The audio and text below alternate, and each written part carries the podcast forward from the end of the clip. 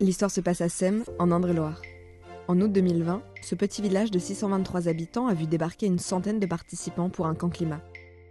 Organisé par l'association ANV COP21, le camp a réuni des militants de la première heure comme de simples curieux.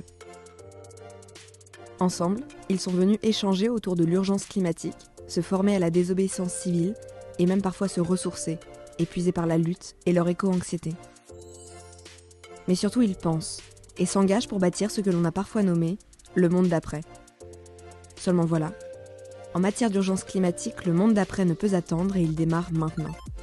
Je m'appelle Marine, je suis journaliste et j'ai passé 4 jours aux côtés de celles et ceux qui oscillent entre l'espoir de faire émerger une société nouvelle et l'inquiétude du lendemain. Vous écoutez le documentaire 4 jours pour changer le monde. Bonne écoute. On achète le, le bar, on ouvre le resto. Le resto climatique. C'est dans celui-là que tu as mis des, euh, c'est dans les haricots que tu as mis le miel Ouais, ça sent trop. Ah, j'ai trop envie de sentir. Vite que les odeurs et les parfums euh, viennent jusqu'à moi. C'est ça qui est bien quand dans une cuisine, on a tous les parfums et toutes les odeurs. Tout à l'heure c'était le concombre frais, maintenant on a le miel tout doux. euh, et tout à l'heure on avait des œufs aussi, les petits oignons qui rissolaient dans le- la casserole. Mmh, tout le monde va se régaler, je ne vous raconte pas. Bon, je vais faire le tour, je vais voir les nouveaux ordres. Je suis en train de faire une compotée de pommes. Là ça déjà bien. Ouais, ça mijote bien. Ça sera prêt dans, on espère, une heure et demie pour le déjeuner. On a organisé l'espace pour aller dans le sens de la marche en avant. C'est l'idée que tu pars du sale pour arriver au propre et puis au transformé. On est en plus en contexte sanitaire, donc euh, bah, on est tous masqués. Ça se voit pas, mais ça s'entend, je pense. L'idée, c'est de pouvoir avoir les denrées prêtes, de pouvoir avoir tout organisé pour que, en gros, le coup de feu à 9h20, il se termine à midi, que tout le monde se restaure, et puis ça reprend à 16h. Il chaud. euh, non, pas, non, pas encore. Non, peut-être pas. Non, pas végé, non. euh, pour l'instant, euh, j'ai pas encore changé de, régime euh, alimentaire. Il y a des légumes, des épices, des légumineuses. On est parti sur du végétarien, à la fois pour des raisons d'engagement, à la fois pour des raisons de praticabilité aussi, surtout d'engagement, je crois, politique et, et social. hein. Et puis il y a aussi des gens qui mangent sans gluten, il y a des gens végétaliens, il y a des gens. Donc euh, c'est pour ça que c'est aussi de la découverte et des fois un exercice euh, un peu euh, de haut vol. ça demande une adaptation. Parce que là, il va à 11h. Ah ouais? Ah bah, on coupe des pommes, donc euh, on, on épluche, pour- on épluche les peaux pour euh, faire des chips après. Et puis donc euh, on va faire une compote de pommes avec, euh, avec tout ça. Partir du produit brut, ça fait quand même réfléchir à la façon dont le- les industriels, et notamment avec le cracking alimentaire, transforment les produits à mort. Et ça, quand on s'y intéresse pas, ou quand on prend pas le temps, ou qu'on n'a pas d'énergie, c'est vrai que on peut penser que bah, c'est la norme de consommer des produits industriels, alors que non, il faut partir d'un produit, du produit le plus proche de la nature, et c'est celui-là qui, euh, qui est le meilleur pour la santé. Donc euh, euh, après, il faut avoir la curiosité de, de savoir quel maraîcher biologique il y a à côté de chez soi, qu'est-ce qu'il y a comme alternative à la grande distribution, et ça, malheureusement, on ne peut pas l'apprendre aux, gens, ça doit venir d'eux-mêmes. Grossièrement. Ça, c'est Biotop à Montlouis-sur-Loire. Maraîcher bio, quoi. Faire revenir Ouais. Ah, bon ça. On fait ça C'est pas- Chacun peut se poser la question de réapprendre un peu son quotidien et ses priorités. Je ne sais pas si ça prend plus de temps d'aller euh, au marché une fois par semaine, mais de bien préparer, d'anticiper ses courses, de calculer un peu ce qu'on veut et dans quelle qualité et dans quelle quantité, plutôt que de courir chez Lidl euh, pour finalement prendre un produit qui sera pas cher, mais qui va pas non plus aider à quelqu'un à vivre et du coup bah le cercle il se ferme tout de suite quoi.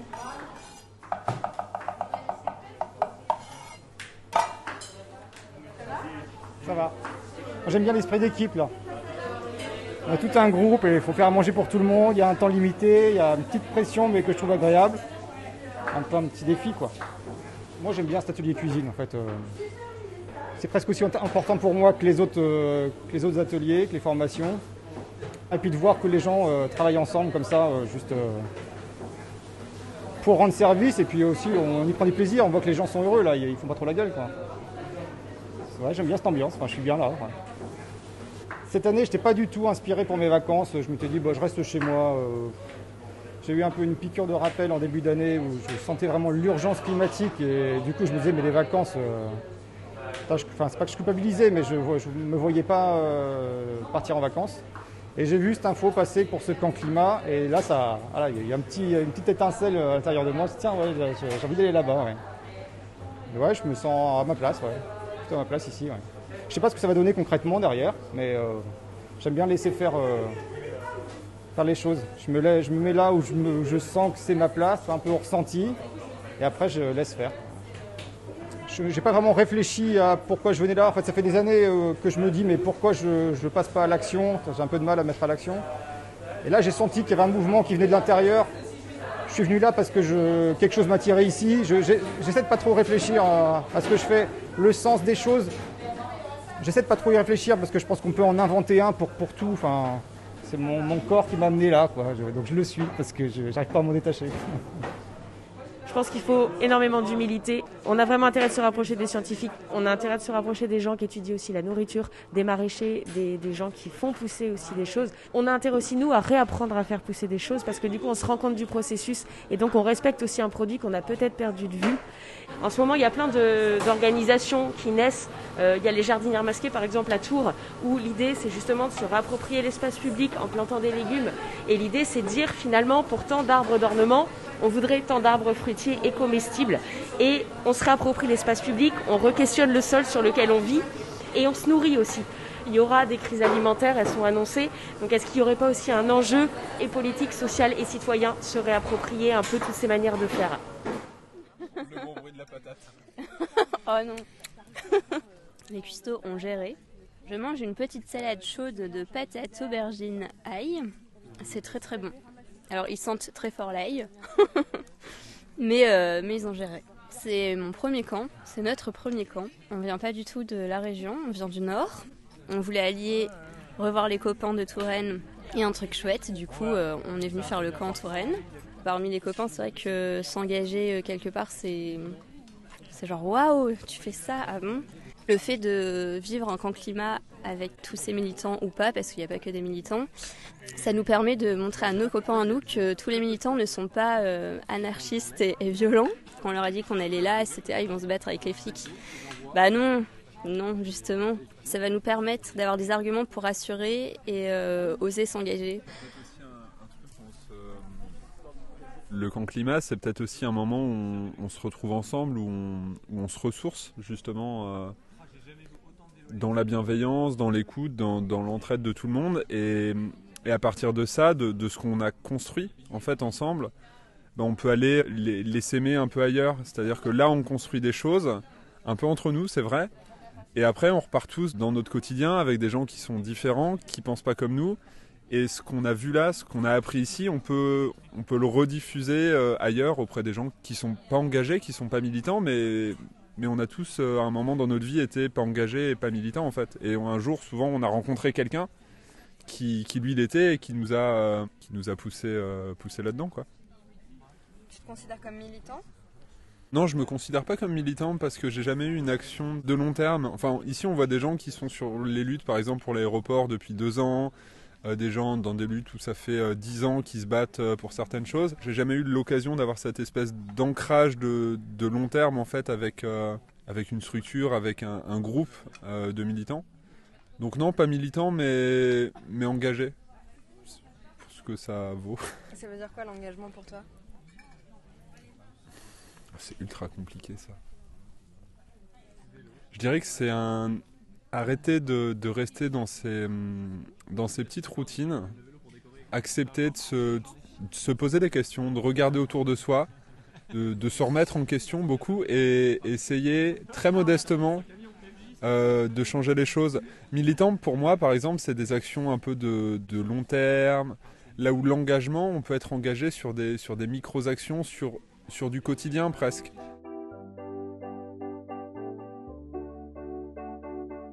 Sur le camp, plusieurs mouvements se côtoient, et il est fréquent que les militants soient engagés au sein de différentes associations. Les mouvements ne s'opposent pas, Ils luttent ensemble contre le réchauffement climatique, mais leurs méthodes d'action diffèrent, tout comme leurs objectifs à court ou moyen terme, ainsi que les modalités pour entrer dans les assauts. Antoine est membre d'ANV COP21 et d'Alternativa. Il fait partie des bénévoles qui ont organisé le camp. On est dans le domaine d'un château, du château de Sème. Et c'est super de pouvoir occuper ce domaine parce qu'on a, on a plein de places, on peut camper tranquillement. Et puis ce qui est bien, c'est qu'on est, on est dans le village, on est vraiment tout près du, centre-village. Donc on est, on est vraiment auprès de la population et on, c'était aussi volontaire de vouloir euh, pas se mettre à part, de pas faire euh, à part euh, en venant faire le camp climat à Sème. Ce château et ce domaine, ils n'étaient pas du tout équipés au premier abord pour accueillir 150 personnes. Donc on a mis en place quelques petites infrastructures. C'est beaucoup de l'autoconstruction, euh, à base de palettes, à base de bois, euh, de, récup. Euh, on a mis en place des toilettes sèches. On a mis en place des, petites, des petits mobiliers qui nous permettent d'avoir des points d'eau. De, Voilà, disons qu'on s'est emparé de ces lieux en venant faire ces petites constructions depuis une petite semaine, depuis le, week-end précédent le camp. Et, en quelques jours, une, toute petite équipe a, pu être très efficace et très motivée pour mettre en place ces petits moyens de, confort, ces petits, ce petit confort matériel qui nous permet d'être tranquille sur le camp. On a commencé ces réflexions, on était encore confinés il y a plusieurs mois. Et euh, on imaginait bien qu'on n'allait pas pou- pouvoir se rassembler extrêmement vite. On ne savait pas encore comment on allait être déconfiné, mais on avait une envie assez pressante de se retrouver dans une ambiance qui est constructive, qui nous donne envie d'aller de l'avant. Parce que quand on était encore confiné, on, on- on voyait ce qui se passait autour de nous. On réfléchissait à ce qu'on a appelé le monde d'après. En fait, il y a eu beaucoup cette expression qui a été utilisée. On voulait donner à voir ce qui nous semble être un avenir désirable. Et, typiquement, le camp climat euh, nous semblait être une- un bon format pour, euh, pour faire ça, pour en parler ensemble et pour se retrouver autour de cette idée commune. Et maintenant, le, mouvement Alternatiba et euh, ANV COP21 font ça euh, sur deux volets. Alternatiba dessine le monde d'après et l'avenir désirable. Et ANV COP21 euh, euh, s'oppose au monde climaticide qui est celui qu'on voit actuellement. Les objectifs du camp, ils sont multiples.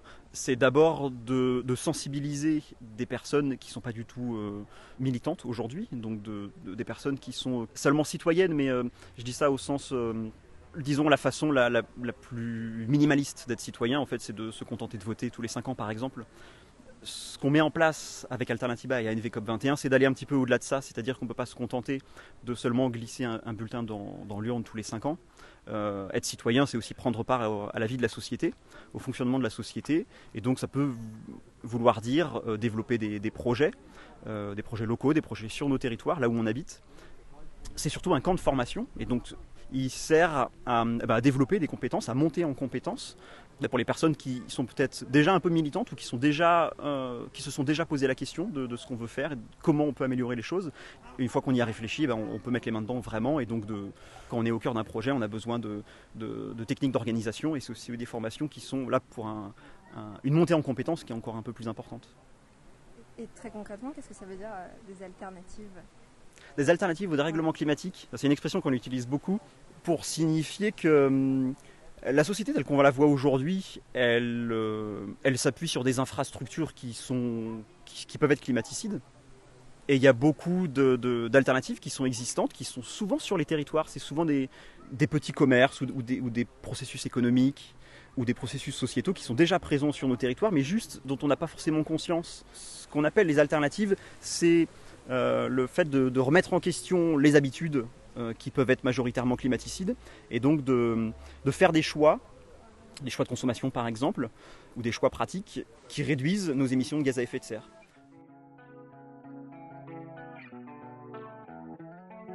Je suis allée tendre mon micro sous un ancien lavoir dans le parc du château.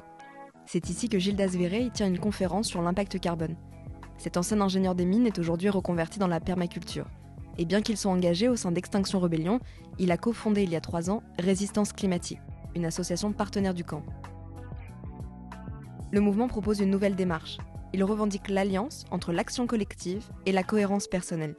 C'est pourquoi les membres de Résistance Climatique se sont engagés à bouleverser leur vie en 2 à 5 ans pour que leur empreinte carbone ne dépasse pas 2 tonnes de CO2 par personne et par an. Notre moyen. Il existe dans une société consommation. Je consomme, donc je suis. C'est facile de faire de l'ironie, mais en vrai, on achète tous des trucs. Mais dès que tu émets un truc qui a été fabriqué dans une usine, ce qu'on appelle un produit manufacturé, l'usine, elle marche avec quoi? L'énergie et en gros, fossile. à 80%. Au fait, il y a de la matière dans l'usine. Et elle vient d'où la, la matière? Des mines. Il n'y a pas encore de mines qui fonctionnent à l'énergie solaire. Donc pour cette raison, dès qu'on achète quelque chose qui a été fabriqué dans une usine, ça émet du CO2. Juste les vêtements, c'est 700 kg de CO2 par Français et par an. Alors on est en train de suivre une, une formation pour apprendre à comment baisser le carbone de nos vies quotidiennes. Donc on, peut, on se rend compte qu'en fait ça touche euh, énormément de choses comme euh, l'alimentation, le transport, consommation, logement, et qu'il y a vraiment beaucoup de choses à faire. Ça te fait réfléchir? Ouais, carrément. Et ça fait un peu peur aussi, mais euh, on se dit qu'on peut vraiment avoir un impact sur tout, et vraiment tout le temps. C'est ça qui est intéressant aussi, quoi. On se dit qu'on peut faire un minimum de choses. On est tous au courant qu'il y a un effet de serre qui cause euh, le réchauffement climatique. Et une des composantes de l'effet de serre, c'est le CO2. Donc le bilan carbone, c'est compter comment circule le carbone et notamment combien on émet de carbone dans l'atmosphère, c'est-à-dire de CO2 dans l'atmosphère. Et en fait, le bilan carbone compte aussi les autres gaz à effet de serre, on aurait dû l'appeler le bilan des gaz à effet de serre, pour mesurer l'impact de l'humanité sur le climat. Nous, on parle en empreinte carbone. L'empreinte carbone, c'est la mesure de toutes les choses qu'on utilise pour vivre la vie qu'on vit. Aujourd'hui, la majorité de notre impact sur le climat est liée à nos importations. Il sort un tout petit peu moins de gaz à effet de serre des frontières françaises que dans les années 90, pour une raison très simple. On a fermé toutes les usines, on les envoie en Chine. Mais on achète de plus en plus d'ordi, de plus en plus de fringues, de plus en plus de voitures. Et en fait, notre empreinte carbone, dire le CO2 qui est émis pour qu'on vive comme on vit, il a considérablement augmenté depuis les années 90. La France ne tient absolument pas ses objectifs sur le climat et n'est absolument pas sur une trajectoire qui permette de préserver des conditions de vie estimables ou dignes sur Terre. Voilà, la trajectoire actuelle, si on fait rien, donc on a le choix, hein, on n'est pas obligé de rien faire, mais si on continue de ne rien faire, euh, CNRS, Météo France nous disent bah, vous allez prendre des canicules à plus de 50 degrés à partir de 2050, et puis après ça va être beaucoup plus chaud jusqu'au moment où vous allez mourir de chaud. Normalement, là, vous, si vous êtes comme moi, vous vous sentez pas très bien et ça fait peur. Et c'est pas le but, mais je sais pas l'éviter. Dans la situation actuelle, il me semble que les gens qui n'ont pas peur n'ont pas regardé. La peur n'est pas un objectif, c'est une situation réelle à traverser. Et à un moment, la seule chose que je connais pour que cette peur-là ne bouffe pas, c'est l'action.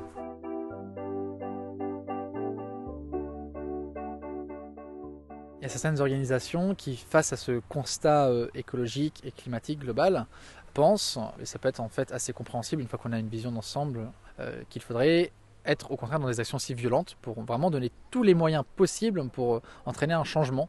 Donc c'est un peu l'idée euh, de DGR, Deep Green Resistance, qui considère que plus vite en fait notre société va couler, plus vite on va arrêter de sortir du charbon, du pétrole, du gaz pour le mettre dans l'atmosphère, et ben mieux la vie terrestre autour de nous pourra survivre. On est dans une idéologie qui est aussi antispéciste. Extinction Rebellion, on a fait le choix de la non-violence, c'est un choix stratégique, on considère que c'est le meilleur des moyens pour atteindre nos objectifs. Et en même temps, en parallèle, on a un constat gravissime, c'est un mot qui est trop faible. On parle de sixième extinction de masse, on en parle assez peu vu que c'est la biodiversité, on préfère se focaliser un petit peu plus sur le climat. La sixième extinction de masse, c'est quoi? On parle tout simplement d'un million d'espèces en voie d'extinction. Un million d'espèces sur 8-10 millions au total. Ça fait quand même une sacrée part des espèces euh, sur Terre. Qui plus est, il faut savoir que sur ces 10 millions, on ne les connaît pas tous. C'est une estimation des scientifiques. On en connaît euh, plus de 2 millions. Euh, donc il faut se dire qu'on va avoir des espèces qui vont disparaître avant même qu'on les connaisse. On est sur quelque chose de- qui est énorme. Et je veux appuyer sur cette notion d'espèce. On ne parle pas d'individu, on ne parle pas d'oiseaux morts, on parle d'une espèce d'oiseau qu'on ne reverra plus jamais. Une fois que c'est disparu, c'est disparu. Et à ce moment-là, en fait, on peut se dire, mais ils se restreignent à la non-violence, alors qu'en fait, le problème est tellement gravissime. On parle de millions de personnes qui vont devoir quitter leur pays pour des causes de guerre enclenchées par euh, des vagues de chaleur, par des migrations, euh, parce que forcément, une hausse des températures, ça veut dire moins de rendement agricole, ça veut dire euh, des pollutions en plus, ça veut dire des tensions liées à la ressource en eau. Et donc, on peut vraiment s'interroger sur l'usage de la non-violence ou de la violence dans ce combat-là. Pourquoi m'est-il si confortable de penser que la violence marche? Pourquoi ai-je trouvé acceptable de supposer que la violence arrive quasi systématiquement, de par les circonstances ou la nécessité, et qu'elle est l'unique solution dans certaines situations Dans une société qui célèbre les héros de guerre lors de la fête nationale, je suppose qu'il est normal de croire que la violence et le courage sont une seule et même chose, et que les vraies victoires ne peuvent pas venir sans bain de sang des deux côtés. Erika Chenoweth, conférence du 4 novembre 2013. Je vous tout de suite. Euh, Je vais vous donner des exemples d'actions auxquelles je vais vous demander est-ce que vous les faites, est-ce que vous les faites pas, est-ce que vous trouvez ça violent ou non violent pour vous? Je vous incite en fait euh, à faire cet exercice avant de passer à l'action en règle générale pour essayer de fixer au maximum les limites de l'action. Euh, il y a potentiellement des conséquences à la fois juridiques et physiques dans les actions de désobéissance civile. Et donc le but c'est pas de se retrouver en prison ou euh, au commissariat ou blessé pour une action dont on n'avait pas forcément évalué toutes les conséquences. Premier exemple, vous habitez à la campagne et des amis viennent vous voir pour vous dire qu'il y a un champ d'OGM pas très loin. Ils vous proposent d'aller faucher ce champ d'OGM la nuit en vous masquant le visage avec une écharpe pour ne pas vous faire reconnaître et de partir avant que la police arrive. Donc comment vous vous positionnez dans l'espace par rapport à cette situation? Je vais commencer par vous. Vous, vous trouvez ça non violent et vous le faites. Cultiver des OGM, c'est interdit en France. Donc, il n'y a rien de violent de, de, de le détruire. Et je le ferai parce que je, suis, je, me, je crois être assez informé pour pouvoir faire le choix de lutter contre les OGM. Ok. Ouais. Toi, tu fais pas pareil, tu trouves ça violent? Moi, je trouve violent et je ne ferai pas parce que je trouve contre-productif par rapport à la défense d'une cause, dans le sens où on va passer après pour des terroristes, des fous, des farfelus, etc. Il aurait fallu, si c'est ça, le faire deux jours, en grand groupe, pas masqué, euh, et de façon ostentatoire, et appeler de la presse, et euh, en faire un vrai, euh, un vrai débat, quoi. Des personnes qui font partie du collectif des faucheurs d'OGM vous appellent et vous disent qu'il y a donc un champ d'OGM pas très loin. Vous disent également qu'une pétition a été signée par plusieurs milliers de personnes pour demander l'interdiction de ce type d'OGM. Ils vous proposent d'aller faucher ce champ d'OGM la journée à visage découvert. Comment vous vous positionnez par rapport euh, à cet exemple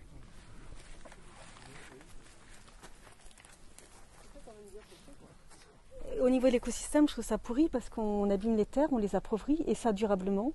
Et puis en plus, euh, au niveau des insectes et tout ça, toute la flore euh, là-dessus, et ben c'est mort.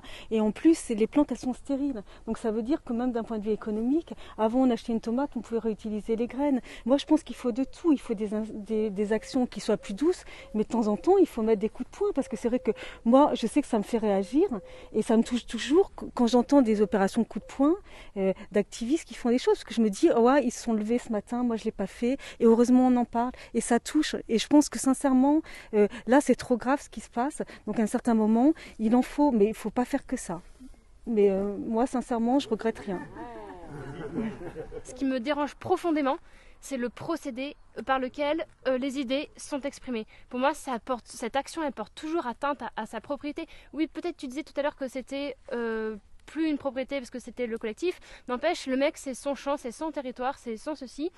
Et euh, pour moi, ça reste extrêmement violent. Ça ne veut pas dire que je suis d'accord avec ce qu'il fait.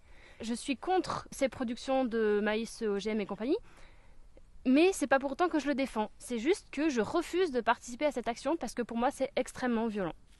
C'est juste que je trouve que l'argument de propriété, en fait, euh, je sais pas s'il est vraiment valable parce que là, on est. Enfin, je crois qu'il faut sortir de ces questions-là, quoi. Enfin, ça veut dire quoi la propriété Enfin, pourquoi protéger sa propriété alors que, en fait, il a des conséquences sur les propriétés des autres qui n'ont pas voulu, enfin, tu vois, qui n'ont pas accepté ça. Et, euh, en fait, euh, ouais, on est les maillons d'une même chaîne, quoi. Il faut aussi penser la solidarité. Donc, euh, effectivement, c'est une action collective, quoi. C'est quelque chose de coup de poing et c'est quelque chose qui vise à faire changer la société. Et il faut pas se centrer sur l'individu, quoi. Il faut voir toute la chaîne et tout le système. Et, et du coup, je trouve que parler de propriété, c'est violent parce que ça. Je, je suis d'accord. hein, moi, je suis. Enfin, tu vois, je, je- je pensais la, la violence en, en- dans, dans la- le scénario d'avant. Mais là, euh, vraiment, il faut. euh, J'emploie le terme euh, son travail. Voilà. Ok. Le fruit de son travail. Bon, donc dernier exemple d'action. Vous habitez à Tours, des membres d'Extinction Rebellion. Je vous propose d'aller sur le tarmac de l'aéroport à Tours. Vous vous positionnez devant un avion pour l'empêcher de décoller. Donc ça, c'est une action qui a lieu à visage découvert. Les médias sont présents. Est-ce que euh, l'avion il a commencé à démarrer Non, euh, bah, non. non. Non, mais l'avion, il est- En fait, c'est pas la piste. Est-ce qu'on est mort à la fin de l'action? Il n'y a pas de risque physique. Enfin, très peu. En 2011, deux politologues américaines, Erika Chenoweth et Maria Stephen, ont publié un ouvrage intitulé Pourquoi la résistance civile fonctionne? En collectant les données des campagnes violentes et non violentes, qui avaient pour but de renverser un gouvernement ou de libérer un territoire entre les années 1900 et 2006, elles se sont rendues compte que les mouvements non violents avaient deux fois plus de chances de réussir. Les campagnes de résistance civile sont en moyenne quatre fois plus grandes que les mouvements violents. Elles sont aussi plus inclusives en termes de genre, d'âge, d'ethnie et d'orientation politique. La visibilité de ces campagnes leur permet d'attirer des participations plus diverses. À la différence des mouvements violents, toute personne, peu importe leur âge ou capacité physique, sont en mesure de participer à la résistance civile. Leurs travaux ont montré qu'aucune campagne n'a échoué après avoir atteint une participation active et soutenue de seulement 3,5% de la population, et que les pays qui mènent un combat non armé sont plus susceptibles de voir naître des institutions démocratiques. En clair, d'après Erika Chenoweth et Maria Stephen, la résistance non violente permet de faire émerger des sociétés dans lesquelles les gens peuvent vivre plus librement et plus pacifiquement ensemble. On désobéit à la loi, c'est vrai, on le fait de manière assumée. On le fait surtout quand on n'a plus le choix, parce que toutes les autres euh, tactiques ont échoué, hein, euh, manifestations, pétitions, grèves. Eh bien, on passe à la désobéissance civile de manière assumée, à visage découvert, et on se sert du tribunal comme d'une tribune. Il faut vraiment cibler le bon adversaire, avec le bon objectif aussi, parce que c'est important de demander quelque chose que notre adversaire soit prêt à entendre aussi, même s'il n'est pas prêt à l'entendre tout de suite. Et probablement, on n'obtiendra pas tout ce qu'on a demandé non plus. C'est des années parfois de lutte. Hein. Et c'est important surtout de, viser des objectifs qui soient atteignables. Faire tomber le capitalisme en six mois, c'est pas quelque chose d'atteignable. Mais par contre, euh, bah, convaincre euh, Total d'arrêter tel forage dans la bouchure de la Guyane, et ça c'est une campagne de Greenpeace par exemple, ils ont mis deux ans et euh, Total a abandonné ce projet de forage dans la bouchure de l'Amazon. Mais effectivement, on n'a pas fait tomber le, capitalisme, malgré tout c'est quand même une victoire.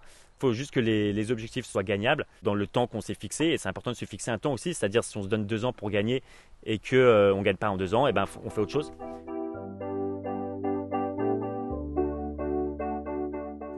Ça, c'est le, la classe. Le...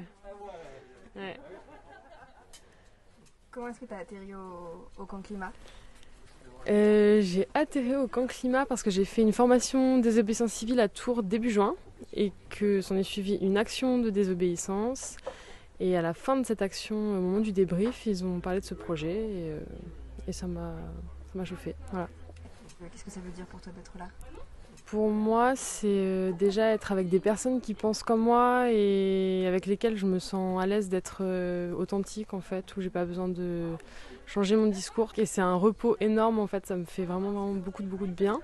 Je suis là parce que je suis angoissée, parce que je suis en colère, parce que je me sens seule, parce que je me sens seule dans cette colère en fait. Et c'est vrai que la colère, quand on peut pas la partager, elle devient encore plus frustrante et, euh, elle devient angoissante et c'est difficile à vivre en fait. Et, ce qui me met en colère, c'est de. Je sais pas, c'est ouais, de, de me poser des questions sur. Attends, ça me... Je suis fatiguée en plus.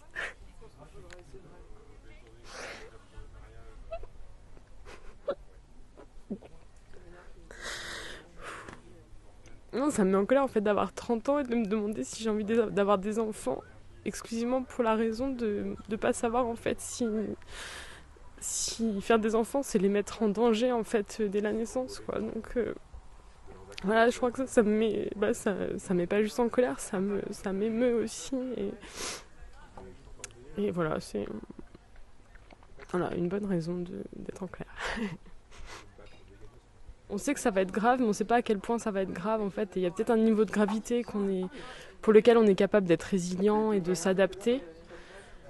Et il y a peut-être un niveau de gravité ou non en fait. Et en même temps, tout le monde n'est pas résilient de la même manière et on ne sait pas, les enfants qu'on met au monde, en fait, on ne sait pas s'ils seront résilients, s'ils feront partie de ceux qui vont en souffrir, de ceux qui vont en profiter aussi peut-être.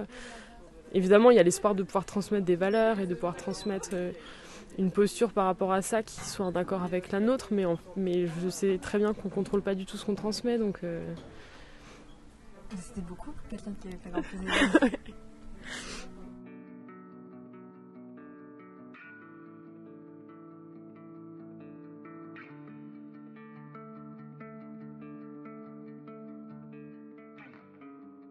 À la fin de la journée, je ne peux m'empêcher de penser qu'il y a quelque chose d'autre. Que toute cette ferveur, cet engagement, cette angoisse aussi, ne peut pas être uniquement liée à des chiffres abstraits sur l'impact de nos émissions carbone. J'ai du mal à croire que la puissance de cette colère vient des champs d'OGM et que l'espoir d'un lendemain meilleur est nourri par des initiatives locales en Touraine. J'ai le sentiment qu'il y a quelque chose d'autre, quelque chose de bien plus transcendant, de bien plus complexe que les systèmes et les prévisions scientifiques. Parce que je l'observe aussi en moi et je sens bien que ma colère elle prend pas racine dans l'impact de mon bilan carbone que je suis même pas sûre d'avoir bien calculé. C'est autre chose, un quelque chose qui nous dépasse et qui lie tous ces gens qui viennent parfois d'horizons très différents et qui sont souvent en désaccord. Je voudrais vous lire un extrait d'un texte de Joanna Massey. C'est une autrice et militante écologiste américaine. Son essai est intitulé Agir pour le désespoir environnemental. Il a été traduit par la philosophe Emily H et publié dans son recueil de textes écoféministes. Jusqu'à la fin du XXe siècle, chaque génération à travers l'histoire a vécu avec la certitude tacite qu'il y aurait des générations à venir. Chacune partait du principe que ses enfants, et les enfants de ses enfants, marcheraient sur la même terre, sous le même ciel. Ce à quoi nous avons affaire ici est proche du sens originel du mot compassion, souffrir avec. Il s'agit de la détresse que nous ressentons avec le grand tout et dont nous faisons partie. Personne n'est exempt de cette tristesse, pas plus que personne ne peut exister seul et pour soi dans l'espace vide. Nous sommes inséparables des courants de matière, d'énergie et d'information qui circulent à travers nous et nous soutiennent en tant que système interconnecté. Nous ne sommes pas coupés du reste du monde, nous en formons plutôt une partie intégrante, comme les cellules d'un corps plus vaste. Lorsqu'une partie de ce corps est traumatisée, par les souffrances de ses semblables, par le pillage de notre planète, et même par l'atteinte aux générations futures, nous ressentons également ce traumatisme. Qu'est-ce qui nous permet de ressentir de la peine pour notre monde? Et qu'est-ce que nous découvrons lorsque nous cheminons à travers cette peine? À ces deux questions, il existe une seule réponse l'interconnexion avec la vie et tous les autres êtres. Nos vies se déploient au-delà de notre peau, en interdépendance radicale avec le reste du monde. Tout comme une personne amputée continue de sentir les élancements dans le membre sectionné, nous aussi, en un sens, nous éprouvons dans l'angoisse ressentie pour les personnes sans abri ou les baleines chassées, une douleur qui appartient à une partie séparée de notre corps. Un corps plus vaste que celui que nous pensions posséder et qui ne s'arrête pas aux limites de notre peau.